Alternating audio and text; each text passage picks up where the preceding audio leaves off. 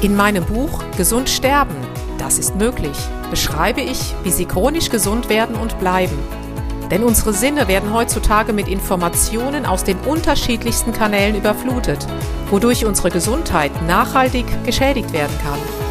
Sie erhalten in meinem Buch wertvolle Tipps, wie Sie die Informationsflut, die Sie über Ihre Sinnesorgane aufnehmen, gezielt als Medizin für sich nutzen können, um Ihren Weg in die chronische Gesundheit zu starten. Das Buch Gesund sterben, das ist möglich von Jutta Suffner. Jetzt überall im Buchhandel.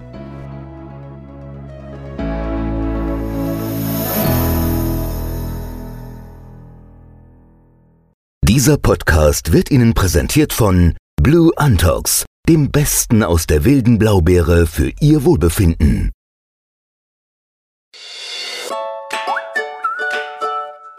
Jutta Suffner trifft.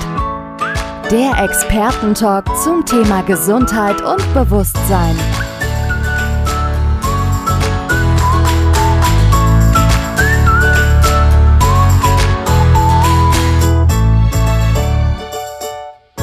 Der Expertentalk zum Thema bewusst chronisch gesund. Hallo, nochmal willkommen im medizinischen Zentrum vom Herrn Dr. Andres Bircher. Ich bin hier wieder in der schönen Schweiz und der Herr Dr. Andres Bircher schenkt mir wieder einen Teil seiner wertvollen Zeit und teilt wieder einiges seines wertvollen Wissens. Und ähm, ich habe mir mal wieder so meine Gedanken gemacht und äh, momentan leben wir ja alle in einer, ja, ich sag mal, besonderen Zeit. Und Sie haben einen hervorragenden Artikel geschrieben ähm, zum Thema Burnout und Ausgebranntsein. Und da steht eben unter anderem drin, dass Burnout letztendlich ein Spiegelbild einer gesellschaftlichen Illusion ist, also der Wahnidee des Wachstums. Und ähm, dass die Menschen praktisch nur zwei Bedürfnisse haben. Einmal Sicherheit und verstanden zu werden. Und äh, insbesondere in der heutigen Zeit sehen Sie eine Gefahr darin, dass dieser sogenannte Burnout immer noch zunehmen kann? Ich denke, dass er zunehmen wird, solange eben das Diktat dieser Illusion weitergeht.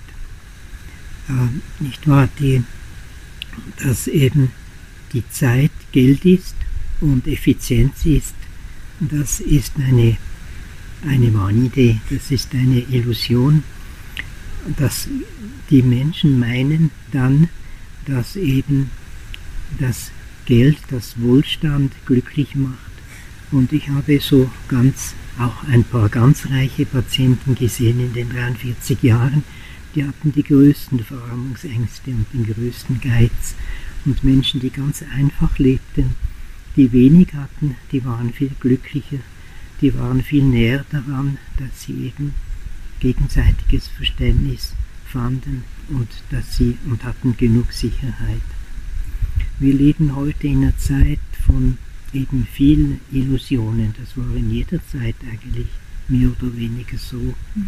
Wenn wir zurückschauen, als Immanuel Kant den Menschen vorgehalten hat, dass sie eben, dass sie die ihre Unmündigkeit selbst verschuldet ist, dass sie so unmündig und abhängig sind und nichts sind neben den Adligen. Und er hat versucht, in, in die, durch die Aufklärung die Menschen aufzurechnen, dass sie darüber nachdenken und sich von diesem Paradigma befreien. Und heute haben wir nicht mehr dieses, sondern wir haben die Illusion, dass eben, dass eben die, der Wohlstand glücklich macht. Es gibt noch andere Illusionen, die wir heute pflegen. Es ist interessant eben, wie heute das abläuft mit diesem Corona, dieser Corona-Geschichte, wie eigentlich ein Virus, dessen Existenz nicht bewiesen ist, weil die vier Hände-Kochen Kriterien die erfüllt sein müssen, dass ein Partikel als Erreger einer Infektionskrankheit gelten darf. Diese sind alle vier nicht erfüllt und der Corona-Test, der ist auch wissenschaftlich nicht evaluiert. Und heute werden eigentlich, wird eigentlich immer mehr getestet Und darum gibt es mehr sogenannte Infizierte, von denen aber 65 Prozent gar keine Symptome haben. Und das ist schon eindrücklich, wie stark die Menschen eben beeinflussbar sind. Es ist hier eine, eine Frage des Willens. Die Menschen denken, dass Wille bedeutet Freiheit und das ist nicht so. Der Wille entsteht aus dem Unbewussten heraus. Wir sind nur ganz selten fähig, Entschlüsse durch logische Überlegungen allein zu machen. Die Basis sind immer die Emotionen. Und hier kann man sich nur eben eine Freiheit verschaffen, wenn man äh, die, die Ursache des Willens dessen, was wir tun und was wir möchten, erkennen können. Es gibt hier eben bei jedem Menschen den Mutterkomplex und den Vaterkomplex. Das hat Bircher Benner schon sehr gut beschrieben in seinem Buch Der Menschenseele Not. Mhm. Ja, und es ist eine der größten Aufgaben, wenn wir freie Menschen werden wollen, mhm. welche eben unabhängig von Beeinflussungen denken können, dass wir diesen Mutterkomplex und diesen Vaterkomplex ergründen und erkennen können, mhm. damit wir von dem losgelöst Entscheidungen fällen können. Eine zweite ganz starke Beeinflussung des Willens, das kommt aus der ganzen Ahnenreihe. Es ist eigentlich unheimlich, wie man denkt, dass die Ahnen eines jeden Menschen auf Millionen Jahre zurückgehen und die Erlebnisse, die, die die gehabt haben, die sind in unserem Unbewussten gespeichert. Das kommt hervor eben in Träumen, in Wahnideen, in Illusionen und ist auch der Grund, dass viele Menschen fasziniert sind von brutalen und eigenartigen Filmen, weil diese eben diese verdrängten oder nicht, nicht bewussten Gefühle im Unbewussten wachrufen. Nun hier, das ist ein Weg, sich von dem zu lösen, dass man eben die Träume aufkommen lässt. Äh, man kann die Träume nicht deuten mit Symbolbüchern. Deutet dann das Symbolbuch. Man muss die Träume deuten mit dem Gefühl des Traums, wie man sich im Traum gefühlt hat oder gerade beim Wachen nach dem Traum. Das hat C.G. Jung erkannt und auch gelehrt. Und so bekommt man einen immer tieferen Zugang zu dem, was im Unbewussten abläuft. Es ist ganz wichtig eben, dass man hier immer mehr Zugang kommt, bekommt, auch zu den Triebregungen, zu den Ängsten, die da ablaufen. Und wenn man, je mehr man hier Zugang bekommt, umso mehr wird man frei und kann man frei denken.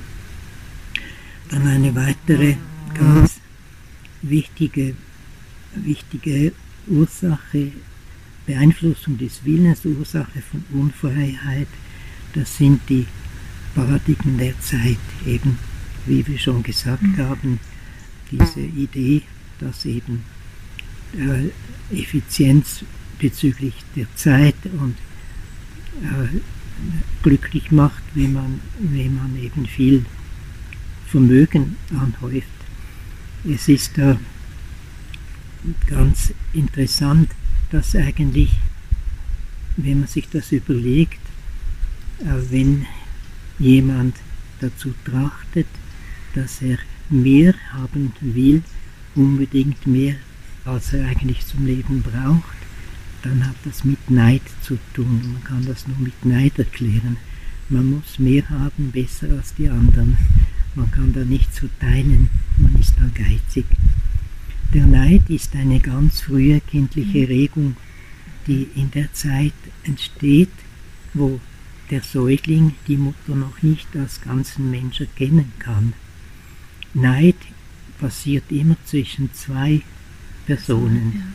Eifersucht ist zwischen drei Personen. Da ist der, die Person, bei der man angesehen sein möchte und der Rivale da. Mhm. Neid ist viel schlimmer. Neid ist tödlich. Der mhm. Neid will den anderen umbringen.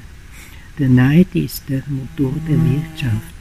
Die ganze Wirtschaft basiert eigentlich darauf, größer zu sein und schneller und besser als die Konkurrenz. Es ist, wenn man eben hier eine Änderung wünschen würde, mhm. dann müsste das beginnen in den Familien und in den Schulen. Dort wird eigentlich schon ganz früh der Neid ge gefördert mhm. mit äh, Völkerballspiel, mit Konkurrenzstaffettenlauf, mit äh, wer am schnellsten rechnen kann und so weiter. Und der Intelligente ist derjenige, der am schnellsten rechnen kann, obwohl das ja auch noch gelernt ist.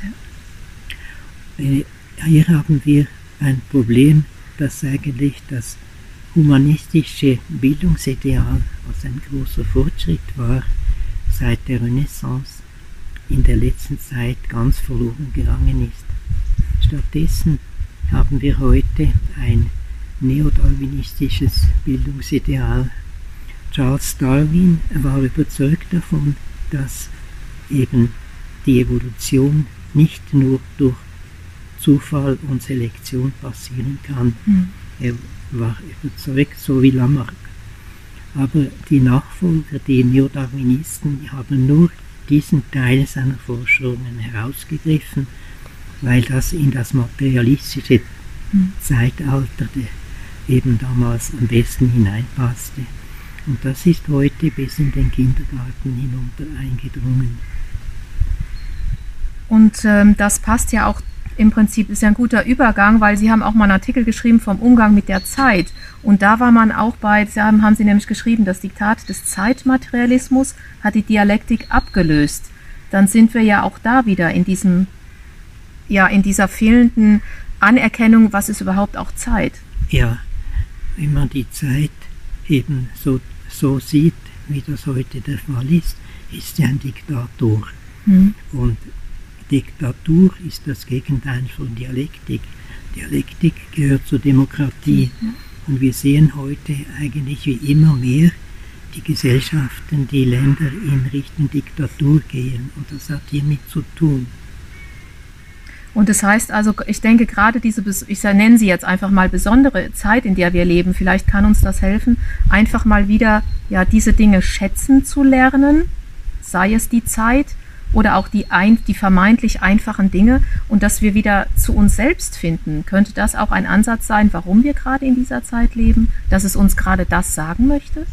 Ja, wenn wir das erkennen können, diese Diktatur, die hm. heute ist, des Zeitdiktats, dann können wir Entschlüsse fassen. Wir können dieser Diktatur den Austritt erklären.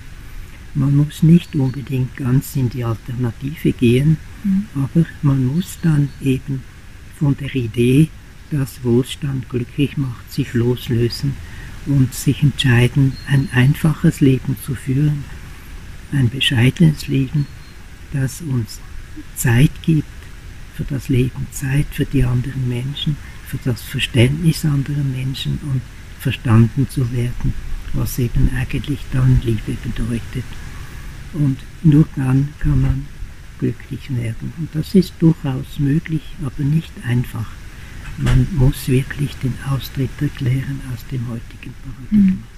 Und wenn man dann wieder den Bogen spannt, ähm, zu, zu ganz am Anfang zu dem Burnout, kann es nicht sein oder ist es so, dass letztendlich diese Menschen, die jetzt hier in diesem Burnout gelandet sind oder immer mehr da landen, einfach auf der Suche nach Liebe sind?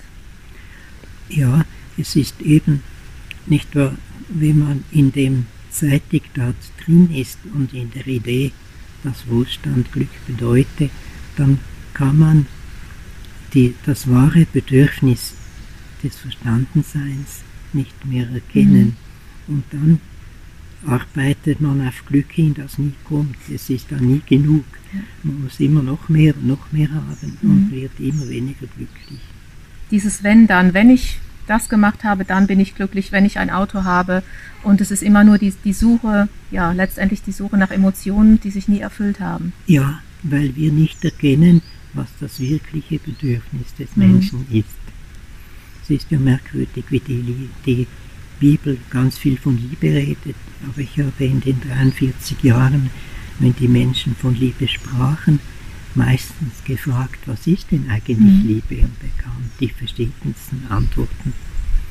Und eben dann habe ich bei Matthias Clausius gefunden, dass er irgendwo sagt, schrieb, äh, wir sind nicht dort zu Hause, wo wir das Domizil haben, sondern dort, wo wir verstanden werden.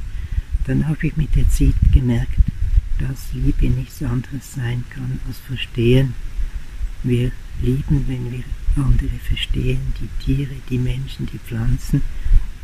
Wir sind geliebt, wenn wir verstanden werden. Und auch diese Selbstliebe, ich meine, das ist ja auch, sehen Sie ja, oder haben Sie in Ihren letzten Jahrzehnten gesehen an den Patienten, was ja oft fehlt, ist einfach diese Selbstliebe, dass sie gar nicht wissen, dass alles, auf dessen Suche ich bin, ist ja bereits in mir. Aber es wird immer alles nur im Außen gesucht und äh, dass die Menschen sich oft nichts wert sind, das finde ich teilweise sehr traurig. Dieser Selbstwert ist, ist sehr, sehr verschüttet. Ja, das ist richtig und hängt direkt damit zusammen, dass die eigene, diese beiden eigenen Bedürfnisse nicht im Zentrum des Lebens stehen. Ja. Und wenn das im Zentrum stände, wären wahrscheinlich alle Menschen etwas entspannter und würden auch entsprechend anders natürlich miteinander umgehen. Es wäre eine sehr schöne Welt, ja. die man sich nur wünschen kann. Aber wir sind sehr weit davon entfernt. Würden Sie, wo, wo wir so bei diesem Wort Liebe, Selbstliebe sind, auch sehen, dass das ja die Hauptursache von Erkrankungen ist, was Sie in den letzten 40 Jahren an Tausenden von Patienten sehen konnten? Neben natürlich der Ernährung, ganz klar. Ja, das sind diese beiden Dinge. Die Ernährung ist äh, sehr, sehr stark in den Krankheitsursachen mhm. der ganzen Zivilisationskrankheiten, aber diese seelischen Ursachen, die hängen direkt damit zusammen. Und sie haben auch gefragt, da habe ich nicht darauf geantwortet, was eben der Darm, das Mikrobiom, die Darmflora auf der Seele bewirkt, diese ja. Gut-Brain-Axis, welche in letzter Zeit wissenschaftlich sehr entdeckt wurde. Mhm. ist interessant, dass eben ganz verschiedene Krankheiten haben ganz typische Verteilungsmuster der Mikroben man kennt über 1000 Mikroben heute im Darm und ich hat zum Beispiel die, die, die äh, Herz-Kreislauf-Krankheiten haben ganz typische Verteilungsmuster der Mikroben. Die Depression wieder ein anderes, mhm. die Schizophrenie wieder ein anderes. Die Adipositas hat ein typisches Mikrobenmuster im Mikrobiom und das Diabetes auch es ist hier noch sehr rätselhaft, ist es wohl so, dass das Mikrobiom die Krankheit unterhält oder ist es so, dass auch zum Beispiel bei der Anorexia nervosa, mhm. dass die Psyche das Mikro Mikrobiom verändert. Das weiß man nicht. Aber sicher man weiß, dass das Mikrobiom die Psyche verändert und dass gerade diese Mädchen diese jungen Frauen mit der Anorexia nervosa, die ja eine so starke Illusion, falsche Wahrnehmung des Körpers mhm. haben, dass diese durch das Mikrobiom beeinflusst wird. Darum kann man diesen Frauen sehr gut helfen, wenn sie eben eine Diät bekommen, welche das Mikrobiom heilt. Und auch wenn man ihre äh, Bücher liest oder auch die von, von ihrem Großvater, da wurde ja, Sie haben ja schon vor 40, 50 Jahren immer gesagt, ähm, dass das Darmmikrobiom in einem Zusammenhang steht mit der Art des, mit der, mit dem Krankheitsstand beziehungsweise mit dem Grad der Gesundheit. Also schon 1936 hatte ich in einem Buch gelesen, ähm, haben, wurde das schon postuliert, was heute als vermeintlich neu entdeckt wird. Ja, Birger Benner hat den Psychiatern liebevoll vorgeworfen, ja. dass sie sich bei den psychisch kranken Menschen nicht um die Ernährung kümmern, weil ja. er festgestellt hatte, wie wunderbar gerade durch eine lebendige Pflanzenkost mhm. Depressionen heilen zum Beispiel. Und ähm, ich finde es immer interessant, dieses ganze Wissen besteht schon seit Jahrzehnten und ähm, ja, ich denke, es wird jetzt einfach Zeit, das Ganze wieder mehr mehr in die Welt zu tragen. Und Sie haben auch einen, einen schönen Satz, habe ich auch gelesen, dass, dass Sie ein Symptom darstellen als Ausdruck der Anstrengung des Organismus, diese regulative Störung zu meistern. Ähm, und dass Sie auch in jedem Symptom, da sagt uns ja, der Körper will uns ja nur etwas sagen, was ich eben anders machen soll. Und auch das wird ja heute leider oft ähm, vernachlässigt. Ja, also die Medizin, wie sie heute ist, unsere moderne Medizin, sieht die Symptome als fein. Mhm. Verständlich, weil sie machen das Leiden. Und dann geht man eben bis zur Diagnose und die Diagnose ist ein reiner, fast immer ein reiner Symptomenbeschrieb. Mhm. Und dann bekämpft man die Symptome. Und mit dieser Unterdrückung der Symptome ist darum macht sie die Krankheiten chronisch, weil eben die Symptome, die durch die Abwehrkraft, durch die Heilungsanstrengung des Körpers zustande kommen. Also richtet sich die symptomunterdrückende Therapie eben gegen die, gegen die Heilungskraft mhm. des Körpers. Und dieses chronisch werdenden Krankheiten ist einfach zu beobachten. Man muss nur die WHO-Statistiken anschauen alle Zivilisationskrankheiten sind in massiver Zunahme begriffen, auch die psychischen Krankheiten. Hier ist eigentlich ein, besteht ein Missverständnis zwischen der modernen Medizin und der Biologie des Menschen. Weil die Trennung, die Schulmedizin sieht immer noch die Trennung von Körper und Seele, aber es gehört ja alles zusammen. Der Körper zeigt uns ja nur etwas, um eben etwas zu ändern. Ja, eben der Informationsgehalt, der in den Zellen ist. Es hat eigentlich jede Zelle eine Art Zellserie. Und die Summe dieser Empfindungen, dieser etwa 15 Billionen Zellen, ist unser Lebensgefühl. Und das heißt also, wenn, dann ist ja praktisch die ganze Information in den Zellen gespeichert. Und ähm, ich habe auch bei Ihnen mal ähm, nachgelesen, weil mich die Informationsmedizin sehr interessiert und musste dann ja äh, innerlich ähm, schmunzeln, weil Sie schreiben ja, ein, eine Krankheit ist letztendlich nur ein Informationsverlust. Und weil die Zelle ja normalerweise unsere Ursprungsinformation und auch die Gesundheitsinformation speichern sollte. Ja, also es geht hier eben um die Ordnung ist ja. der Krankheit, ist ein, diese, der, der Organismus, biologische System ist ein ganz komplexes, dynamisches Ordnungssystem. Mhm. Und wenn dieses in Unordnung gerät, aus welchem Grund immer, dann entstehen Symptome, dann entsteht Krankheit, weil der, das System möchte dann das korrigieren und das korrigieren wollen erzeugt die Symptome. Stimmt, weil der Körper dann mit aller Kraft versucht, irgendwie wieder in diese Ordnung zu kommen. Ja, und das gelingt ihm oft, aber wenn eben die Symptome, wenn, wenn es nicht gelingt, dann mhm. werden die, bleiben die Symptome und wird die Krankheit chronisch. Auch ähm, Gelenke zum Beispiel, da schreiben Sie auch, es, es ist einfach wichtig von der Liebe zu den Gelenken, so der Titel eines Artikels von Ihnen. Und ähm, das hieß ja auch, die Menschen, die jetzt Arthrose, Arthritis haben oder überhaupt Gelenkproblematiken, ja, sie schenken ihren eigenen Gelenken nicht genügend Liebe, Wertschätzung. Ja, eben. Und das kann man dadurch, dass man eben den Gelenken auch die richtige Ernährung gibt, die sie brauchen, ja. um gesund zu bleiben, die, die richtige Bewegung. Also sind wir auch wieder zurück zur Natur, Ernährung, Bewegung, einfach zu diesem ursprünglichen. Ich meine, wir sitzen hier in einem in einem Traum, also weit ab von der, ich sag mal, von der Zivilisation hat man zumindest den Eindruck, wenn man hier so mit der Bahn hochfährt. Und ähm, ich glaube, das ist ganz, ganz wichtig, dass man das den Menschen mitgibt. Ja, versucht einfach wieder ein bisschen zurück zur Natur zu kommen. Und äh, ich glaube, ihr Wissen ist unfassbar. Ähm, wir werden gleich nochmal ähm, einen dritten Teil machen und einfach nochmal noch ein bisschen mehr zu der Absicht sagen. Ähm, wie auch noch ihr Wissen mehr in die Welt reingetragen wird. Jetzt machen wir erstmal eine kurze Pause und melden uns gleich dann nochmal wieder.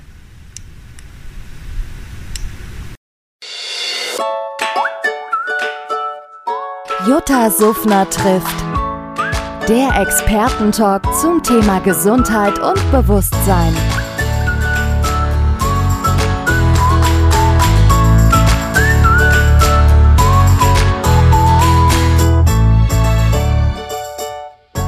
Der Expertentalk zum Thema bewusst chronisch gesund.